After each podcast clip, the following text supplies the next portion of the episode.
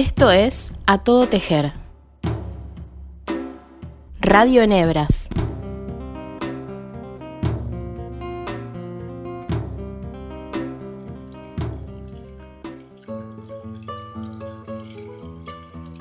Hola, mi nombre es Lucila Castaño, yo soy diseñadora textil y me dedico al estudio y a la difusión de técnicas artesanales. En este momento les voy a compartir un poco del proceso y el desarrollo de un proyecto que se llama Ruana Talega. Así que para empezar les voy a leer una frase de un libro que usé como bibliografía de apoyo, que se titula Los ojos hacia el alma de Verónica Cereceda y tiene una cita en la primera página que me, me hizo un poco de gracia y me hizo acordar a cómo soy yo en algún punto, así que se las comparto. La mamita Trinidad Chapala de la comunidad de Enkelga en el Alio Isluga está bailando una tarde mientras yo la molestaba con preguntas sobre el significado de algunos de los diseños de los textiles que se montonaban en su casa. De pronto interrumpió su trabajo y me pegó con un uso en la cabeza. Entre enojada y jocosa me dijo, ¿por qué no lees? Ahí está todo escrito. Sí, estaba todo escrito entre formas, colores y líneas. Este es el inicio del libro que me hizo acordar a una anécdota personal en un viaje donde una artesana mm, se ofreció a mostrarme cómo desarrollaba un textil que estaba haciendo en un telar de cintura muy complicado y yo directamente como que la amedrenté con 500 preguntas de cómo lo hacía, para qué lado, de qué color y me di cuenta frente a sus respuestas con monosílabos que al final enseñar era dejar ver y no responder preguntas sin fin.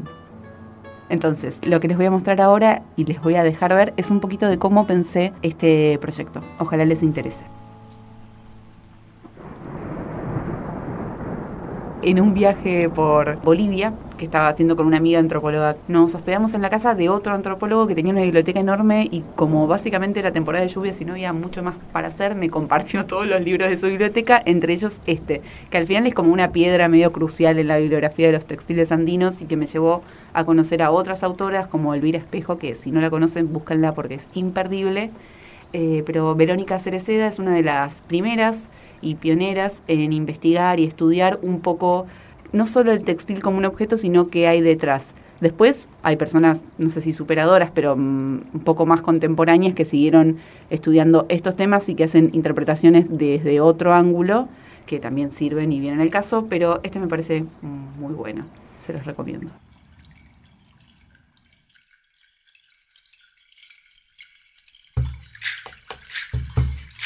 A mí me enseñó a tejer mi vieja cuando tenía 10 años en 1991 y después con, el correr de los años me fue enseñando distintos puntos, cómo montar las mangas, cómo hacer un elástico y alguna que otra prenda. A mí me enseñó a tejer Nata, eh, mi tía abuela, hace varios años ya, un tiempo que vivía en su casa. Y a mí me enseñó a tejer en realidad aprendí como a los 15 años, hoy tengo 39. Me enseñó a tejer eh, una compañera de la secundaria, y mis abuelas tejían, pero ninguna en crochet. Ella me enseñó lo básico y ahí arranqué con las revistas y entendí todo, así se abrió un mundo en mi cabeza.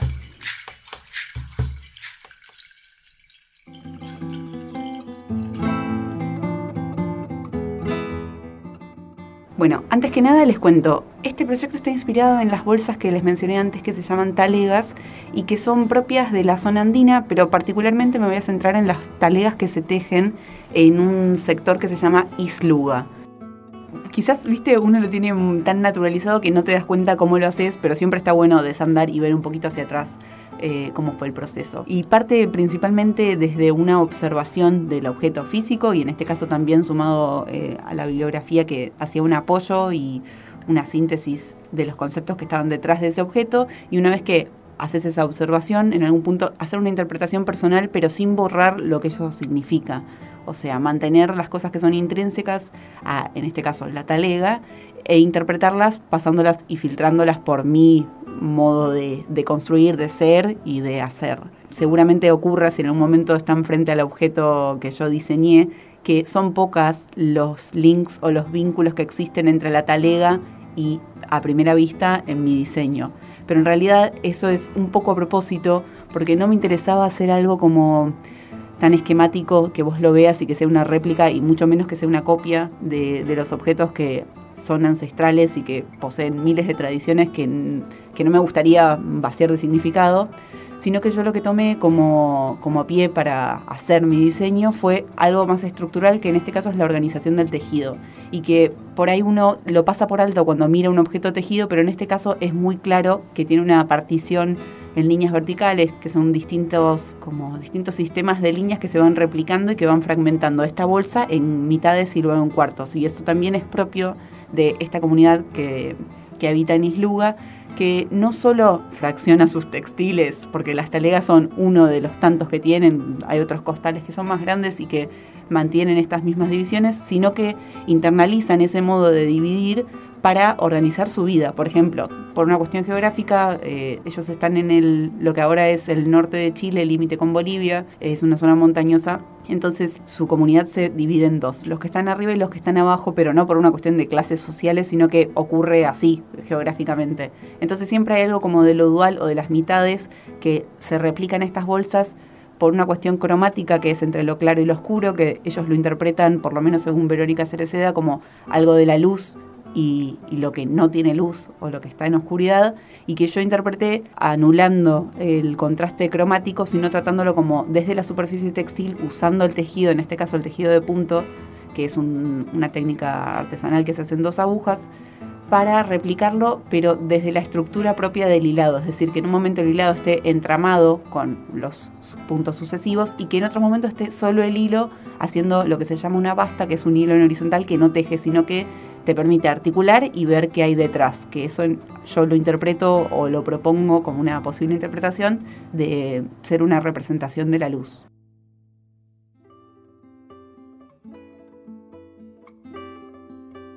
A nivel formal, como hablando de las formas, lo que tiene de característico también es que trabaja, aparte de esta oposición entre lo blanco y lo negro, la luz y la oscuridad, las bandas tienen dos nombres. Una que es el churu, que es el espacio angosto y cerrado, que refiere a lo, a lo cultural, según las interpretaciones de esta antropóloga, y por otro lado está la pampa, que es el espacio abierto y amplio, que refiere a lo natural, que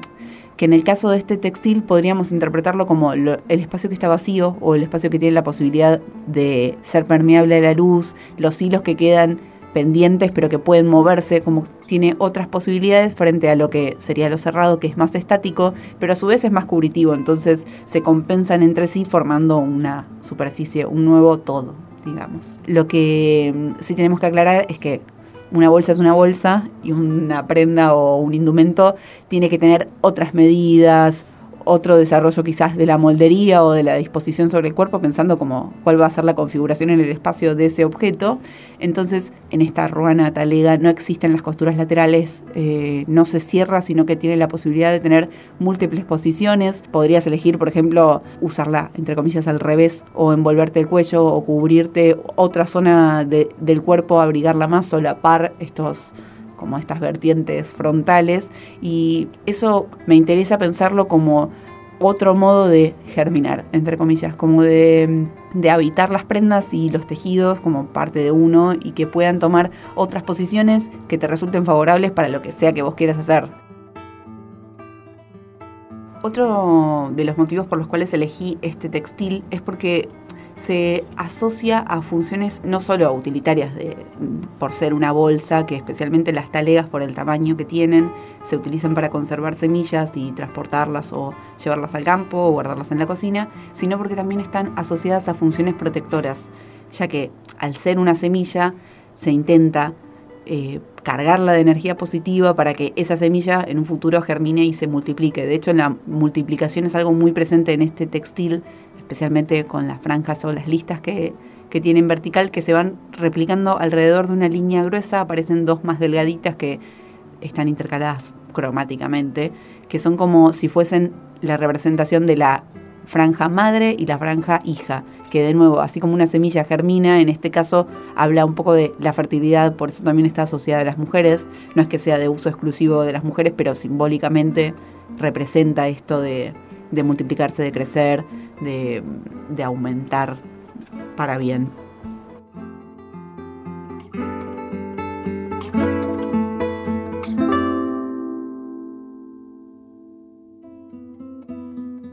La estructura que tomé como, organización principal de, de, mi diseño, parte de la organización o de la matriz que esta bolsa tiene, que básicamente tiene algo muy interesante que está formada por un rectángulo alargado, o sea, se teje en una sola pieza, que es un rectángulo que luego se pliega por la mitad y forma una bolsa que es a primera vista cuadrada, pero que no es un cuadrado perfecto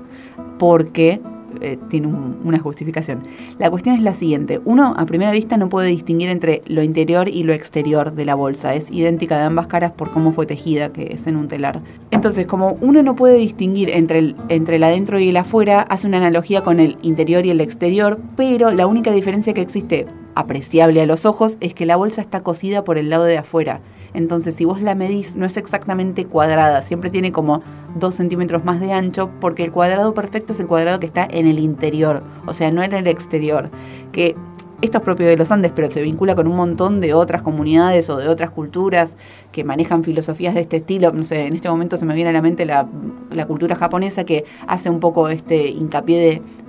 como promover primero lo que está por dentro para que eso se refleje en el exterior, que es lo que tendríamos que hacer todos, me parece. Eh, y yo lo que tomé de eso, de, esta como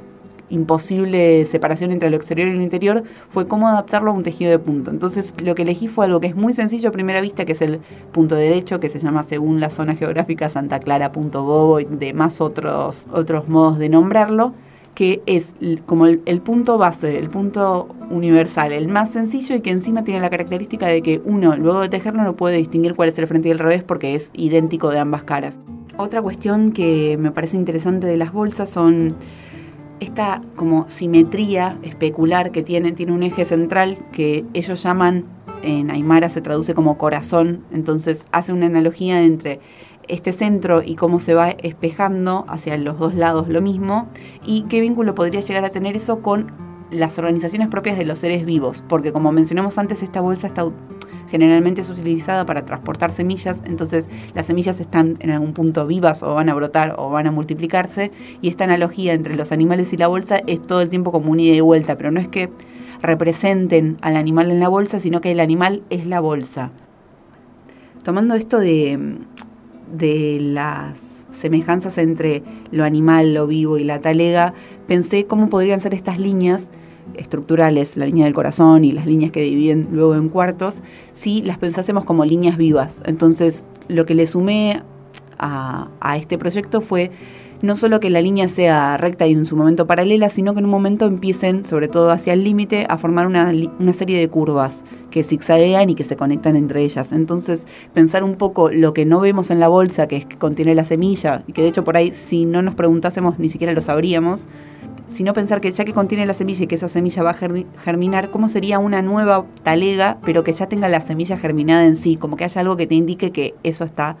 o es propicio para ese fin. Entonces pensar en esto de lo, de lo curvo como una expresión de lo vivo me resultó bastante como convincente y que cerraba. Así que utilicé eso como una terminación, especialmente en el, en el frente, que es lo más vistoso, pensando en los posibles recorridos que esas líneas tomarían o que esos modos de vida eh, tomarían en, en el campo, en, en la ciudad o donde sea que estuviesen.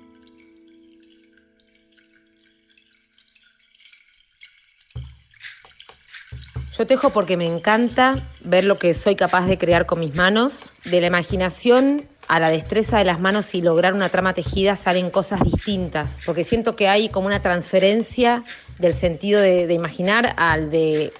crear con las manos que va filtrando ciertas cosas o limando ciertas asperezas y que logra un, un, resultado distinto y que me maravilla. Y tejo porque, porque me hace muy feliz, es como una parte mía y también para, para regalar algo a las personas que quiero, porque siempre siento que cuando regalo algo es una parte mía también, que como un poco de mi cariño, como que mis tejidos abrazan.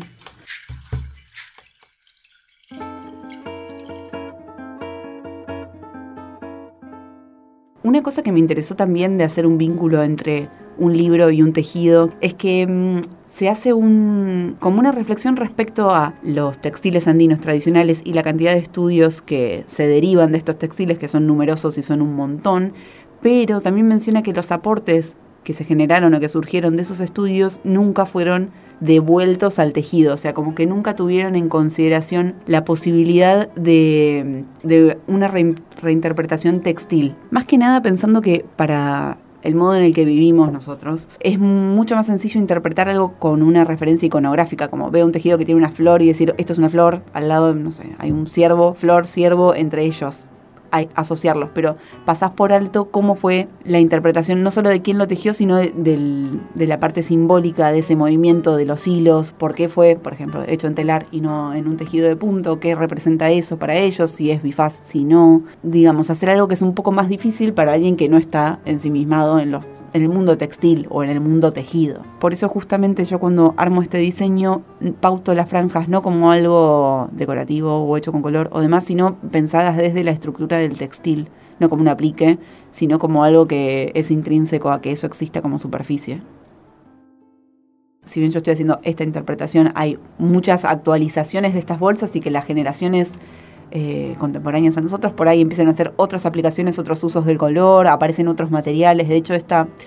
eh, esta bolsa originariamente se hace solamente con hilado de alpaca y en el caso de que sea un costal, que es como la misma estructura pero más grande, se hace con hilado de llama, pero por ejemplo nunca se hace con oveja, cosa que en la actualidad uno puede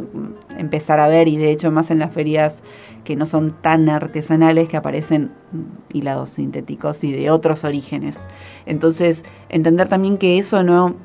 digamos, no tomarlo como una ofensa, bueno, en algunos casos sí, pero si los hacen las comunidades propias de esas zonas, no tomarlo como una ofensa, sino entender que también es una actualización mm, y que no hay que ser purista que a mí en un momento me ocurría de decir, che, si esto no está teñido con cebolla de Oriente, eh, entonces no es lo suficientemente artesanal para mí, o de hecho pensar, por ejemplo, que me representaba como una contradicción. Los textiles propios de los Andes generalmente son los que se hacen en tejido plano, que es el que se hace, por ejemplo, en un telar de cintura o en un telar horizontal a posterior. Y digo, ¿cómo voy a hacer una interpretación de algo que está tejido en un telar en dos agujas, que es como el otro, el opuesto al mundo del tejido de punto que no es propio de los Andes, pero que actualmente si vos viajás o bueno, ni siquiera en Perú, en cualquier lado, en mm, Bolivia también y en Chile desde ya, tenés gente tejiendo en la calle con dos agujas, con agujas circulares o con lo que sea. O sea, no es que esa técnica no sea propia de esa zona, ahora ya lo es. Tampoco nos tenemos que quedar como en el tan en el pasado. Sí, retomar de ahí lo que nos sirve y lo que es importante difundir y, mantener, como en este caso, los conceptos que están detrás de un textil. También como para pensar un poco hoy en día cuáles son nuestros textiles, poder quizás mirarnos la ropa que tenemos puesta, que ni siquiera nos, cuestionamos tanto cuando la elegimos esta mañana, y ver de qué está hecho, de dónde viene, qué hay detrás. Eh, investigar un poco más, una semillita, que esto sea como un, quizás un granito de arena y que alguien se cuestione y empiece a ver, no, no solo qué hay detrás, sino quién está detrás, qué hacen esas manos, cómo están, cómo viven, cómo habitan, intentar promover y asegurarnos de que estén en las mejores condiciones posibles y que haya dignidad en los dos lados del tejido. Mí me parece muy importante que lo que tejamos, pero lo que tejamos en este caso, porque yo me dedico al tejido, pero en realidad lo que hagamos como personas, como seres, como comunidad, ojalá como equipo, tenga un, más que un porqué, un para qué, que tenga sentido y que sea algo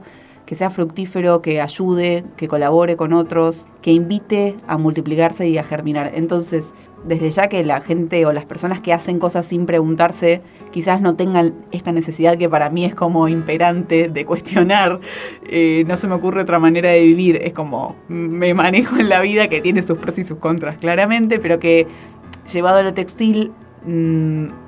es uno de los pilares constitutivos en el momento en el que yo me paro frente a algo para interpretarlo, especialmente como si fuese una traducción o una metáfora que haces. Eh, yo entiendo lo textil como por ahí sea extremo para alguien, pero para mí es como un modo de interpretar el mundo. Entonces pienso en qué quiero yo del mundo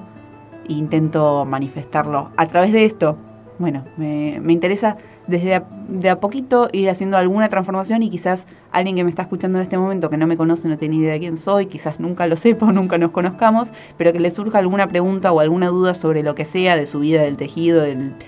las compras en el supermercado, de cosas cotidianas, de cosas trascendentales, de lo que sea, eh, y que lo invite a cuestionarse un poco y ver qué quiere cambiar de lo que hay alrededor. Para cerrar, me interesaría decir que este proyecto es un proyecto personal que en este momento tengo la suerte de poder compartir con ustedes, ojalá con muchas personas más, pero lo que me interesa a mí es darle espacio y darle difusión a cosas que uno a veces piensa que están en riesgo de desaparecer. En este caso, los conceptos que mencionábamos, los tejidos propios de comunidades que están amenazadas o invisibilizadas. Pensar también no solo en algo que por ahí suena tan lejano o tan distante a nuestra vida cotidiana como pueden ser los Andes, por lo menos acá en Buenos Aires, sino también cuestionar eso mismo que uno se pregunta sobre estos textiles que presentan como un montón de reflexiones y que invitan a, indagar sobre un montón de conceptos, llevarlo también a la vida cotidiana e indagar sobre lo que está a nuestro alcance, como mencionamos en un momento, qué ropa tenés puesta, dónde compras, a quién le compras, cómo está esa persona, qué opina esa persona de lo que hace, qué le representa ese objeto a, a esa persona o esa comunidad, qué te representa vos, por qué es esa diferencia, qué podías hacer vos para promover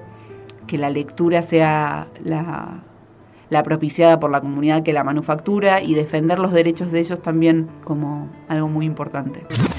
No, me sentí muy bien, creo que me quedan 500 cosas por decir, pero porque no, no tiene fin, qué sé yo, cuando uno habla de lo que hace siempre quedan cosas por decir, por pensar, eh, por reflexionar, no sé, quizás ojalá que cuando lo escuche me surjan otras 500 preguntas y podamos compartir en otro momento, estoy muy contenta. Me pueden encontrar en todas las redes sociales como Jauría Textil, especialmente en Instagram que estoy como más activa. Y si no, me pueden mandar un mail a jauriatextil.gmail.com. Desde ya, para lo que quieran, eh, me escriben y estamos en contacto.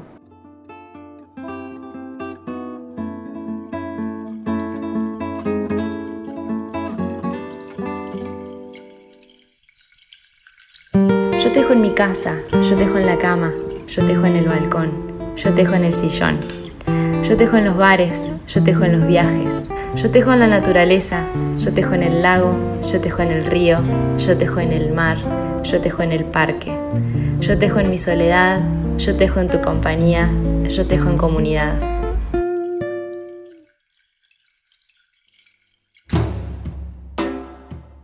Acabas de escuchar A Todo Tejer. Radio en Hebras.